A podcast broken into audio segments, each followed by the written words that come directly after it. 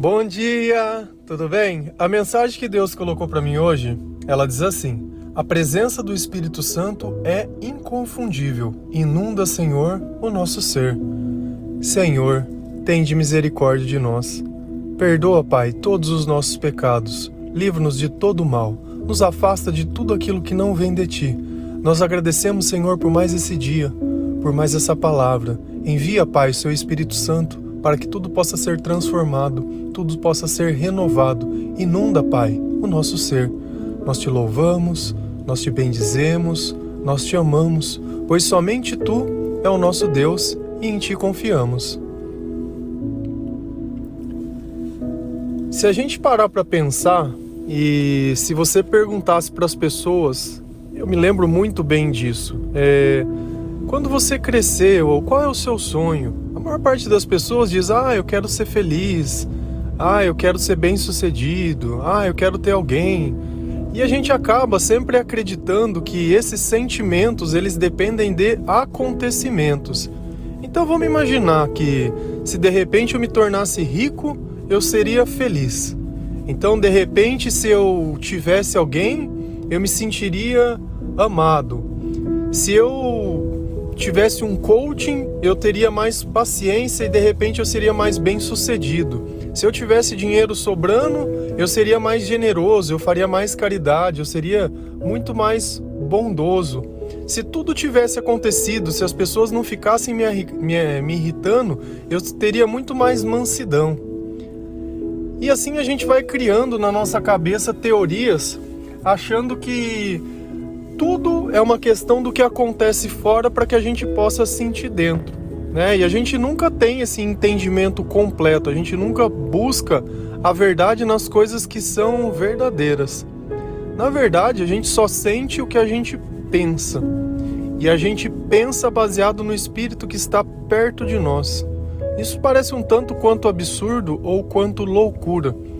Mas se você notar, Deus quando ele se define, ele se define como amor. E o que é o amor? O amor não é um sentimento? A segunda definição que Deus diz é que ele é invisível e a terceira é que ele é espírito. Então nós estamos falando de um espírito que é invisível e que ele pode ser sentido através do amor. Ué? Como que tá errado isso? Isso é desse jeito. Então quando você se sente bem, é sinal de que Deus está perto de você. Quando você se sente mal, é sinal que Deus está longe de você. Ah, mas quando Deus está longe, quem está perto? Não precisa nem falar, né? Enquanto Deus ele faz você se sentir bem, o mal faz você se sentir mal. Por isso que a gente define entre bem e mal. Percebe que a analogia que a gente usa das palavras, elas fazem muito mais sentido quando você entende o contexto. Porque até então a gente fica falando, sobre bem e mal e não entende o que é isso. Isso está relacionado ao nosso sentimento. Tá, mas será que é real isso que eu estou dizendo para vocês? Que quando o Espírito está perto eu vou sentir coisas boas? Se a gente ir lá em Gálatas 5, versículo 22 e 23, a palavra de Deus ela diz assim: mas o fruto do Espírito é amor, alegria, paz, paciência, amabilidade, bondade, fidelidade, mansidão e domínio próprio. Olha quantos sentimentos e quantas características que a presença do Espírito na nossa vida nos torna capaz. E a gente acha que alegria é coisa de momento. Quantas vezes já não ouvi que a vida é feita de momentos bons e ruins? A vida é feita de sentimentos bons e ruins. E quantas vezes, por você não se sentir feliz, você não vai lá e bebe para poder sentir um pouquinho de alegria? Percebe que Deus, quando Ele dá o sentimento de alegria, Ele não rouba a sua vida, porque a bebida, a droga, o cigarro, a comida e tudo que a gente faz de forma demasiada, ela acaba tirando a nossa vida e a nossa saúde. A alegria que Deus produz não custa nada, ela não mata, muito pelo contrário. Ela só faz bem, ela só faz você sentir outras coisas também. E às vezes a gente fica pensando que para mim ter que se sentir amado, eu preciso da outra pessoa, porque se eu não tiver o outro, não existe amor.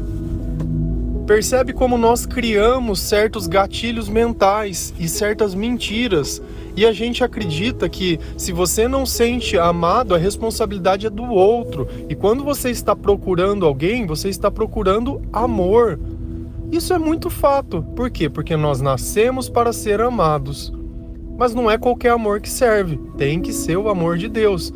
E assim como você, homem ou você, mulher, precisa desse amor, não é pelo fato de ambos que precisam de algo se unirem que vocês vão ter o que vocês precisam. Deus precisa estar no meio da relação de vocês. Você precisa ter uma relação de amor com o Senhor.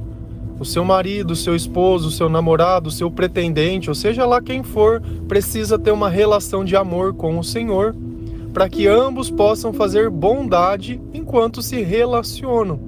Porque a partir do momento que eu estou cheio do Espírito Santo e a outra pessoa não está, e você fica em uma só carne com essa pessoa, os espíritos vão começar a degladiar ali. Ou você acha que vai ter um, uma, um consenso comum ali? Não vai. Então, por isso é importante quando a gente começa a ler a Bíblia. A Bíblia ela dá um entendimento espiritual. Muitas vezes a gente ficar falando sobre Jesus é muito bom para começar, mas Jesus ele vai dar um entendimento sobre comportamento. Quando a gente começa a ler a Bíblia, ele vai através das cartas de Paulo, ele vai dar um entendimento em nós enquanto igreja, e a igreja somos nós. Então, a partir desse instante que existem espíritos, que existem entendimento, não teria como Jesus já chegar com essa mensagem complexa desse jeito. Por quê? Porque ele estava trazendo as pessoas para o reino de Deus. Paulo ele capacitou as pessoas a viver até chegar a esse reino, a alcançar essa eternidade, a mudar o comportamento. Não só Paulo, como todos os discípulos que escreveram cartas depois. Jesus ele deu o testemunho. Ele veio, ele curou, ele fez, ele ensinou, ele interpretou a lei de uma forma melhor, ele evoluiu tudo aquilo que a gente acreditava. Jesus ele foi o cumprimento de toda a lei. Mas, enquanto nós vivemos, é necessário ter um entendimento espiritual para que nós não começamos a perseguir pessoas. E lá em Efésios 6, às vezes eu sempre cito as mesmas passagens porque o nosso comportamento, às vezes, ele recorre a certos gatilhos. E lá fala que não é sobre seres de carne ou sangue que nós temos que lutar, mas contra os espíritos. Então a nossa luta, ela não é contra pessoas, mas é contra espíritos. E uma pessoa que está cheia desses, desses sentimentos que está descrito em Gálatas 5, você acha que ele vai procurar você para fazer algum tipo de mal? Percebe que muitas vezes a gente pega uma pessoa que ela tem um vício, então ela não tem o que? Domínio próprio. Bom, como eu mudo isso? Ah, é tratamento, é químico, é coisa? Ou será que é comportamento? Ou será que a presença de Deus poderia mudar isso? A partir do instante que Deus está conosco, Lá em 2 Coríntios 3, versículo 17, a palavra ela diz assim: Ora, o Senhor é o Espírito, e onde está o Espírito do Senhor, ali há liberdade. Percebe que quando uma pessoa ela é viciada e ela vai definir, ela fala assim: Eu não consigo me libertar disso. Olha que, que palavra interessante, nós nos expressamos desse jeito. Eu não consigo me libertar desse vício, eu não consigo me libertar dessa situação Aonde está o Espírito de Deus, ali a liberdade. Então, o que está faltando para que essas amarras sejam quebradas? O Espírito de Deus. O que está faltando na tua vida para que você tenha bons sentimentos? O Espírito de Deus. Não é que nada aconteça fora, mas é que algo aconteça dentro. Que você comece a consumir os recursos certos para que a tua mente, para que o teu coração, para que o teu espírito esteja na mesma frequência alinhado com o Espírito Santo. Agora, uma coisa eu não sei se você sabe. Você sabia que você, se o Espírito de Deus estiver perto de você, o Espírito Santo, você consegue deixar o Espírito triste? Ah, não, isso é mentira. Eu duvido que eu vou deixar o Espírito de Deus triste. Você está inventando. Ah, estou inventando. E como você acha que eu deixo o Espírito triste? O que, que você acha que Deus não gosta de ver você fazendo? A gente vai lá em Efésios 4, versículo 30 e 31. A palavra diz assim: Não entristeçam o Espírito Santo de Deus, com o qual vocês foram selados para o dia da redenção. Livrem-se de toda amargura, indignação, ira, gritaria e calúnia, bem como de toda maldade. Nossa, então se o Espírito Santo estiver perto de mim e eu começar a gritar, ele fica triste? Fica. Se eu sentir ira, fica triste? Fica. Se eu ficar amargurado, reclamando, colocando a culpa nos outros, ele fica triste? Fica. Se eu calunio alguém, se eu faço uma fofoca, se eu minto, se eu falo mal, ele também fica triste? Fica. E se eu faço uma maldade para alguém ou eu penso mal de alguém, ele também fica triste? Fica. Ah, então pera lá. Então quer dizer que toda vez que eu estou sentindo tristeza, é sinal que de alguma forma eu estou sentindo o Espírito Santo que está triste? Só que a tristeza, segundo Deus, produz arrependimento. Mas a tristeza, segundo o mundo, produz morte. Nossa, que estranho. De novo, o Espírito perto de mim, eu sinto o que ele sente? Sente. Por isso que muitas vezes que você grita com alguém e dez minutos depois a gente pensa que o sangue abaixou, parou de ferver. O que, que acontece? Eu me arrependo. Por quê? Porque eu me senti triste. Quem está produzindo essa tristeza? O Espírito Santo. E aí o que eu faço? Peço perdão. Olha que coisa interessante. Mais um entendimento espiritual. Percebe que uma pessoa que ela se ira, que ela grita, que ela fica brava e tudo mais e sente mal, se Deus não estiver perto, não vai ter arrependimento. Então não quer dizer que o Espírito Santo ele vai tirar a sua liberdade. Percebe que o versículo diz: aonde está o Espírito de Deus, ali há liberdade. Você tem liberdade, mesmo estando com Deus, para fazer tudo errado. Só que a partir desse instante, Deus ele vai se entristecer. Se você não der bola, ele vai embora. Se você lá lê sobre lá em Samuel, lê sobre o rei Saul, você vai notar que o Espírito Santo de Deus capacitou Saul, mas a partir do momento que Saul começou a fazer as coisas que não agradam a Deus. E é tão curioso que eu já li diversas vezes a Bíblia e cada vez parece que as coisas se tornam melhores. Mas Saul ele chegou a um ponto de quando ele ia para uma batalha, ele achar que simplesmente para Deus o importante não é fazer do jeito que Deus quer, mas para Deus era importante só matar animais e queimar lá. E ao invés dele esperar o sacerdote chegar para fazer a oferenda a Deus, não, ele mesmo foi lá, tocou fogo no altar, queimou a carne e falou: "Vamos embora que agora com Deus está tudo certo". Deus olhou isso e falou: "Que sacrilégio! Por que que ele foi fazer isso? Não foi para isso que eu escolhi ele, para desobedecer aquilo que eu criei". Então percebe que não é simplesmente fazer, não é porque você dá uma cesta básica para uma pessoa, não é porque você ajuda de alguma forma, que isso te dá o direito de passar sobre as coisas de Deus. Então nós precisamos ter esse entendimento. E aí o que, que aconteceu depois que Saul fez isso? Deus falou: ó, tira o espírito, tira o espírito, larga esse cara, vai virar um maluco. E Deus não simplesmente tirou o espírito, como tirou todo o reino. Ele foi o primeiro rei que Israel teve. Depois veio o rei Davi. E a gente tem que olhar e notar e entender que esse mundo espiritual, ele é o que falta na nossa vida. Quando nós estamos espiritualmente mortos, não existe nenhum bom sentimento, nenhum bom pensamento e nada dentro do nosso coração. A partir do momento que a gente se atreve a colocar Deus em primeiro lugar, a buscar o reino de Deus, a ler a palavra, a ler a Bíblia, e às vezes eu falo isso de forma repetitiva repetitiva todos os dias.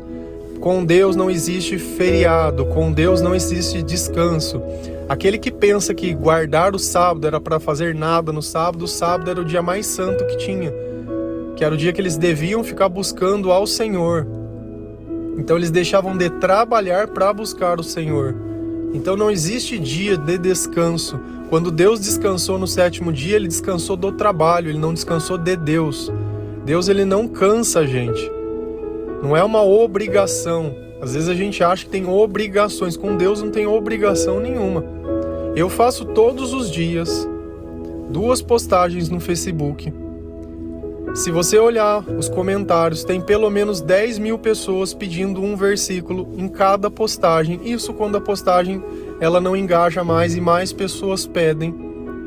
Fora o áudio que eu posto todos os dias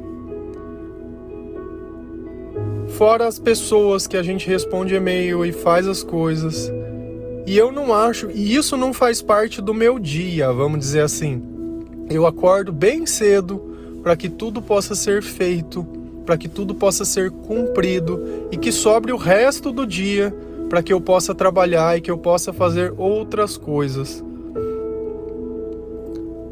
Percebe que o que a gente faz para Deus nunca é pesado, nunca é demais, nunca a gente pode tratar como uma obrigação. É o maior prazer do mundo. Eu poder falar com vocês, eu poder inspirar vocês através de Deus, eu poder emprestar para Deus um pouquinho do meu tempo para retribuir tudo que Deus fez na minha vida. E muitas vezes a gente esquece da onde a gente veio, esquece para onde a gente vai. E não se lembra que a gente é simplesmente pó, que as pessoas que nós amamos, muitas vezes elas já não estão mais conosco eu tenho 40 anos, eu já não tenho mais os meus avós. Sinto uma saudade gigante deles. Assim como os meus familiares sentem, e assim como as pessoas que nós conhecemos, amigos, vão passando e vão nos deixando, e a gente percebe que esse mundo é apenas uma passagem, que nada que a gente conquistou, que nada que a gente trabalhou a gente vai poder levar. Nada disso no céu tem valor. Deus, Deus deixa muito bem claro então não quer dizer que nós não possamos ter as coisas, mas que nós não vivemos simplesmente para isso. A nossa vida ele tem que estar tá num grau maior. Se você produz o bem para alguém, você está fazendo algo que ninguém pode fazer a não ser Deus.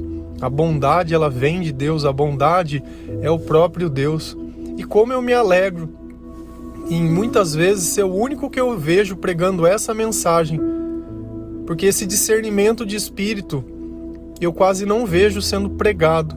Eu vejo sendo pregado igreja e infelizmente existe uma escola de pregadores que todos pregam as mesmas coisas, baseado nas mesmas coisas.